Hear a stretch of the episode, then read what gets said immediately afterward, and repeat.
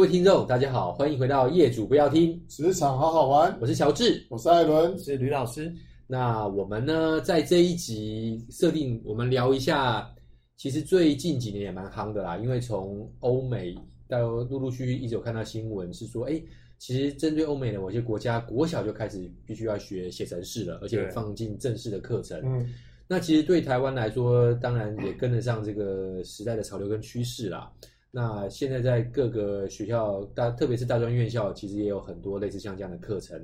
那刚好，因为我们也在台科大，也刚好跟吕老师有这样对谈的机会。嗯，所以我倒是想问一个，可能吕老师常常被问到的问题，就是为什么我们会需要学会写程式，或者是说为什么需要具备写程式这样的能力？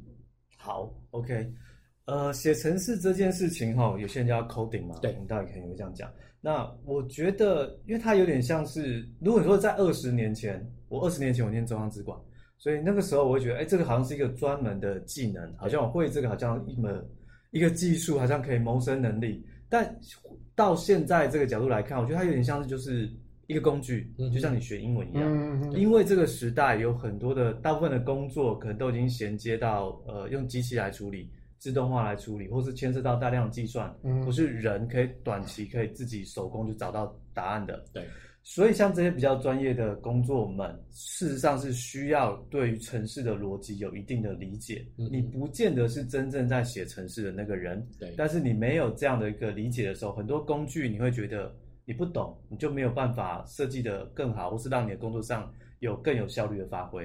对，对，OK，好，所以说确实是有这样子的需求的。那对于业界呢，就是说，呃，刚刚吕老师特别有提到的说，我们可能是不是真正核心写程式那个人，但是刚刚提到了，可能因为我们现在电脑的操作会变得更加的多，那或许在比较早之前会认为说，哎，你你有这样的专业能力，你可以写出一些对大家很有帮助的一个程式一个系统，但现在如果这个能力更加普及的话，在企业的应用场景会是一个什么样的状况？我的想象画面是，通常不管你去找客户，或是你问你的老板，老板都会说：“我想把我想的我的想法变成做法，嗯，然后能够在电脑上面呈现出来，嗯，然后最好我按一个按钮，资料就跑出来。”对，哇，这是一个非常抽象的东西，因为你要从说写到做，然后透过呃语言，透过资讯的转换变成画面，最后呈现到顾客的眼中，嗯嗯，看起来呃就像我们在做投影片好了。我想要跟大家分享一个 idea 或一个概念，我透过了想法变成投影片，然后变成超连接，变成影片动画。嗯，我觉得它或多或少也是另外一种城市的概念，只是我们不会用城市语言来做说明哦。嗯，对。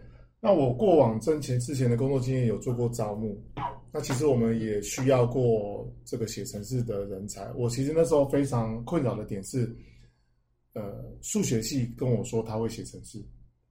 统计系跟我说他会写程式，电机系也会写，资工系也会写，嗯，资管系也会写，甚至有些机械系也会写。对，其实我我我其实有点 confused 是，到底程式语言对于我们的受众或对于我的客户来说，到底它代表什么样的意义啊？这个是我我非常 confused 的。但是，呃，后续我我我问了一些呃这种这领域的朋友，他说哦，因为逻辑的概念不一样。那让我更抽象。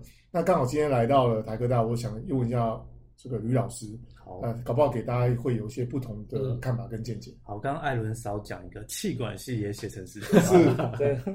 我这边解释一下为什么哈，因为其实呃，你应该这样思考，因为大学里面嘛，老师们都在做研究，对，很多的研究它是需要有城市能力，需要电脑帮忙才可以、嗯、才可以解决的一些问题，对。好，那所以当然这些老师多少都会一点，也希望把这些技能、这些知识、技术能够教给学生们。但大家在不同的领域里面解的是各自领域的问题，对不对？对。所以大家也会挑选自己适用的工具教给学生们。那以我自己为例来讲，我自己呃，我是教那个 Python，以这个为主。但坦白讲，我博士班念完之前，我不会写 Python。OK，因为我学的是其他语言。嗯。但是因为现在时代的趋势，我知道我需要。特别是我加入的是气管系，那我需要教一些对这些学生们比相对比较友善、比较好入门，而且以后应用的方向对我来讲是比较立即看得见的，所以 Python 是一个好的好的语言，所以我挑选这来教他们。那我刚刚说之前没有学，但其实因为以前学可能是 C 语言，嗯、那一些城市的逻辑观念，它是你只要通的话，它是跟着你一辈子的。所以你在学新的工具的时候，也会上手的很快。对，以及你会理解像刚刚那个艾伦讲的，老板会讲说他有个问题出来。那对于我们学者来讲，我们这个问题就是自己找的嘛。你自己要研究的主题是什么？嗯、那你问题出来以后，你想到一个，比如说我教他演算法，我要解决这个问题的演算法，跟以前的做法不一样。那我想完以后，我自己要有能力把它写成程式码，让他去跑去做。我我的领域我叫电脑模拟，它出来的结果以后才可以去比较我这新的 idea 有没有发挥作用。好，所以必然，当然我们气管系也有其他老师也写程式，他可能用在行销啊，可能用在财务方面的分析啊，他们必然要教学生，他自然要把工具给他。所以，我们不是为了写程式而去，有点不太像是为了写程式而教程式，而是为了解决我专业领域的问题。这是一个工具，我必须要教给你的。是，那我相信其他领域也一样，所以大家好像都会碰到城市，就是这样的。对，了解，因为听起来。目前市面上的城市当然千千百百种，各有不同。那当然各有所擅长的领域。那我倒是想要追问呃两位一个问题是，大家都知道学写程式很重要，就跟大家觉得学英文或学第二外语是很重要是一样的。嗯。但学这些东西，我们先姑且不论选学呃选哪一个来学，而是学这个有没有一些基本的门槛，或者是说，毕竟有些人可能。学很快就上手了，有些可能就是一直不得其门而入。那有没有哪些关键的能力可以培养，或者我们先萃取出来，可以做一些深入的讨论？好，我觉得一般来讲，就是呃，小时候大家可能做过一些什么叫做性向测验或所谓智力测验，其实会有一块，比如说主要是逻辑的部分啦。嗯、哦，其实跟写程式，我觉得关联性是高的。对，但那个是可以被训练的。嗯嗯。好、哦，然后再来。呃，我不确定英文算不算，因为很多程式码是用英文组成的，甚至英文这个指令的名称它就是英文嘛。对，说 print 它就是列印出来的这样的概念。对对，所以如果你会至少要会一点点英文，这些基本的程式的指令看得懂，嗯、也会帮助比较大一点。然后再来，有些人以为会电脑是计算机嘛，但其实跟数学应该跟数字计算。相对不太重要，因为电脑会帮你算，嗯，所以我觉得重要可能还是那个逻辑吧。我现在想得到这个。Okay, okay. 好，从吕老师这边所提到的话，看起来逻辑思考能力是一个很重要需要具备的。那再让我补一个，忽然想到，把把一些实实物上面看到的问题，你要把它抽象化，嗯，你才能让电脑帮你做计算。对，这个可以是蛮重要的。了解。好，那刚刚讲的逻辑跟推理能力，其实基本上我们看把它看成同一个范畴的话。艾伦之前在企业也待这么久，其实很知道在企业界也不断的想要针对这个部分做能力的培养跟训练，但感觉起来没有那么容易。那你这边的观察？我曾经遇过一些学原理的高手，他们常有句行话是这样讲：他说只要你想得出来，我都我都写得出来。嗯嗯，其实这个东西呃还蛮吊诡的哦。只要我想得出来，你都写得出来。嗯，那回过头来是。想这件事情，我能不能透过我想的东西，能够更具象化？对，比方说，就像一个画，我看到一幅很美的画，那你能不能告诉你的写 coding 这个人，说我想要这个这张图画纸上面左边可以画什么，右边画什么，用什么方式画？那长宽高距离大小多少？对，我觉得这个这个或许就是刚才这个吕老师提到说。能不能更具象化的把你想要的东西能够具体呈现出来的逻辑？对哦，比方说左边有什么，右边有什么，上面有什么，那前后的逻辑对应关系，先加什么，再减什么，再乘什么，再除什么，增加什么，删减什么，改修改什么，储存什么，它其实有一个逻辑性的架构，嗯、而非说你只要想得出来的东西。呃，过往我有一些工作经验是做过 HA，哦，嗯、虽然我不会写 coding。但是最难的点是，我要把资讯带回来。我打断一下，先跟听众解释什么是 SA。呃，SA 要讲，呃，系统分析。System analysis。对，系统分析师，他其实他的角度其实就是不不不是助理哈，哦，他是他是系统分析，就是说你透过客户要的东西，客户说我想要什么样的概念，就像我们去餐馆吃饭，对，我想要吃麻婆豆腐，嗯，哦，那。那我就知道哦，豆腐长什么样。但是实际上，对于写程式来说，程式不知道。嗯，你必须要很明确告诉他豆腐有多大，对，多宽多高，什么颜色，在什么地方拿。那你在什么时间点要加什么调味料？嗯，调味料去哪里取得？嗯，那准备要调味多久？要不要上锅盖？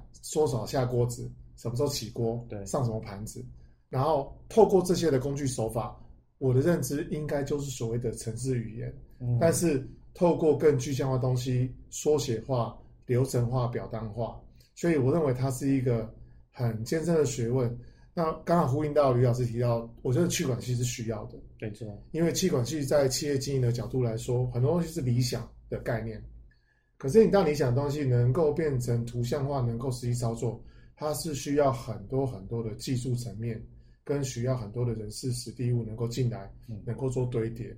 我认为城市语言就是能够透过这样的训练角度，把你想的东西，能够透过城市码的编写之后，然后按出个按键，出来的画面跟你想的是不是很雷同？嗯，如果不雷同，那是不是在某些呃呃不呃不同的层次也好，不同的运算的角度，可能我的想象是这样子啊，我不确定呃有有没有有没有回答到。呃，是正确的方向。我再补充一个哈，我常常有时候觉得学生他在学写程式的时候会碰到困难，有些有些时候会觉得是他想的，他太聪明了，就卡住了。太聪明的意思是说，他没有办法把哎这件事情明明我一步骤就可以想得出来，为什么我在诠释成城市码的时候，它要拆解成三四个步骤？嗯，因为电脑你没有跟他讲的清楚的东西，它就是不会不会帮你考虑进去，嗯，所以。因为人脑是很灵活的，你看到一件事情，它可能三四个决策点，你一次想完，直接一个答案出来。但电脑不行，请你这三四个决策点要写得很清楚。嗯嗯，你没有写进去，它就是不会帮你考虑进去。所以你就常常看到一些跟我想的不一样。不过这也是电脑的好处。呃，你没有写的，它就不会帮你加进去，所以它不会犯错，它不会把你没写的东西也帮你考虑进去。所以一定是你没有想到，或者说你没有把这个想法真的转化成很清晰的逻辑。然后转化成程式码来处理。嗯嗯，对，了解。让我想到以前有一个故事哦，就是我们小时候会常常讲一个，呃，怎么样把大象放在电冰箱里面？啊啊，那再怎么样把长颈鹿放到电冰箱里面？嗯嗯，哦，那就是你要先把冰箱打开，啊，把长把冰把大象放进去，再把冰箱门关起来。对，然后怎么样把长颈鹿放进去？你先要把冰箱门打开。把大象拿出来.把长颈鹿放进去，再把冰箱冰箱关起来。可是对我们、嗯、我们平常的训练就是真简单、啊，对，那不就是把它放进去就好了？没错。可是对于城市语言，它必须要把这个每一个逻辑环节都要写得清清楚，没错。要不然冰箱只能放进一个东西，对，是这样的概念。没错，没错。嗯嗯。然后再来，我觉得写程式一个很大的优点就是，呃，我们城市里面有概念叫回圈，简单来讲，它就是一段。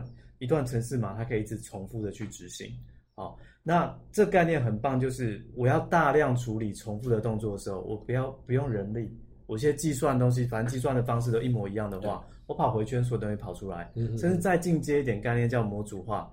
哦，呃，你不用重复发明已经存在的轮子啊，这句话讲的不好，但他的意思就是说。已经前面的人他已经发明出来的工具，你可以直接拿来做个应用。嗯，好，那我觉得这是一个很棒人类文明进步的一个重要的关键。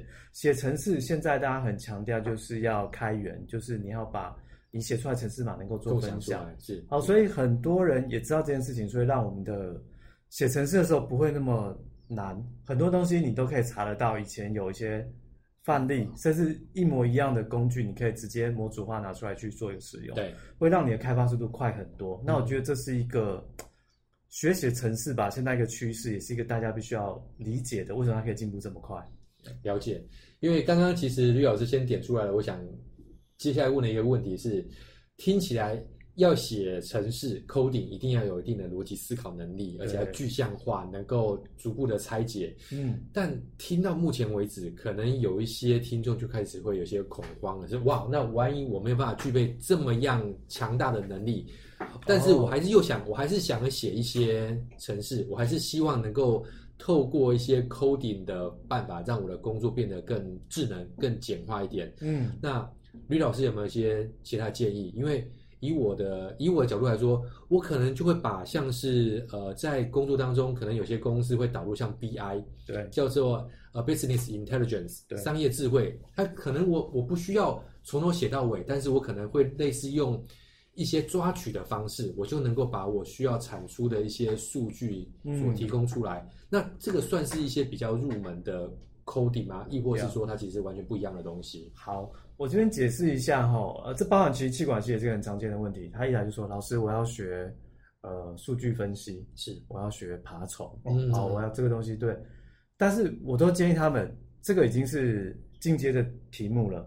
哦，你去房间一堆书，我现在放在书柜就有人可以找到一堆讲数据分析，甚至讲呃机器学习，这是都是很热门的题目。对，但是我会建议大家，你先学最在前面一个一个步骤。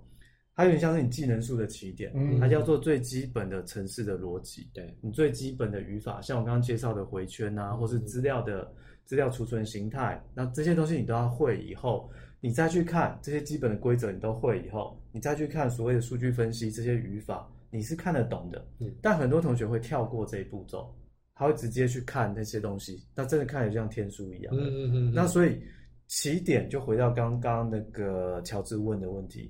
你先找书也好，或是影片也好，因为很多人分享，嗯，所谓的城市基础入门，像我学 Python 就 Python 程式基础入门，对，这是 Python 零基础入门都有，嗯，这样的题目很多，中文、英文是各种语言都有。你先耐着性子跟着做，然后把它的开发界面先去安装好，跟着做几次，然后慢慢的进阶到一个程度以后，好。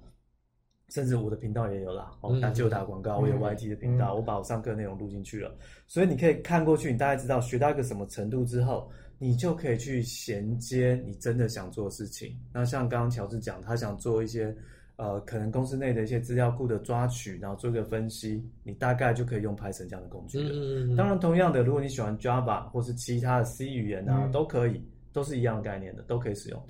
对，了解。那我想透过刚刚我们进一步的理清，至少我们先把针对今天我们想讨论的命题，为什么要学写程式，跟或者是说学写程式的一些可能具体的效益，我们先把它点出来。嗯、那当然，学习一个能力，它其实是需要时间的积累跟沉淀的。那刚刚吕老师也提到，其实如果是因为工作上的需求，或因为学习上的需求，先选定了一个城市语言。对。那同时呢，可能先耐住性子，从基础的开始学起。对。那我刚我们把广告打得更完整一点好了。那吕老师呢，其实因为他呃有点像是因为在学校有开课，所以他同步有录制了那个 YouTube 的课程。啊、哦，对啊。那我们会把这个 YouTube 的这个频道的连接放在我们这一集的影片的下方。那如果说刚好听众觉得，Python 就是你的真命天子、真命天女了。我就打算以 Python 为做入门的话，或许刚好也会算是一个，这是一个机会。不过我还是要回来，因为这不是商业用途啦，所以你去看这影片，我也不会赚到钱。我想提醒大家是，其实几乎呃每个学校其实都有在教程式啦。甚至如果你有兴趣的话，你可以重回学校啊，去念个像像 IMBA 啊、EMBA 这样的，嗯嗯，也许你也可以在利用这个时间点把这个能力基础拉上来。但重点是自学的管道真的非常非常的多，对，哦，教很会教的老师，影片也非常的多，哦，就挑你适合的去把它学起来，这是一个最基础的入门。呀，没问题，因为我们分析我们的听众啊，其实蛮多是这个目前呃三十五岁不到的年轻的族群，那也如同我们前几集所说的，大家在网络上搜寻管道的这样子的能力其实很强的，对，那。当然，于老师刚刚过谦了啦。如果可以的话，先看一下，如果觉得合用，那就拿来用；如果不，如果觉得还有更好或其他的选择的话，那当然也可以做这个浏呃广广泛的浏览，或者说多看呃几个多推广啊，对，都会喜欢。写程式是好事，真的。没错，没错。那让这个你用起来更加的得心应手，在写程式的这个路上，可能也能够走得更加顺遂一些，对工作或学习也会更有帮助。好。那以上呢，就是我们这集的内容，跟各位听众分享为什么要写程式。如果可以的话，说不定也现在就可以开始搜寻一下，对于这个城市的学习方面，呃，有一个比较完整的规划。嗯，好，那这就是我们的内容喽。我是乔治，我是艾伦，我是吕老师，我们下次见。好，拜拜。拜拜。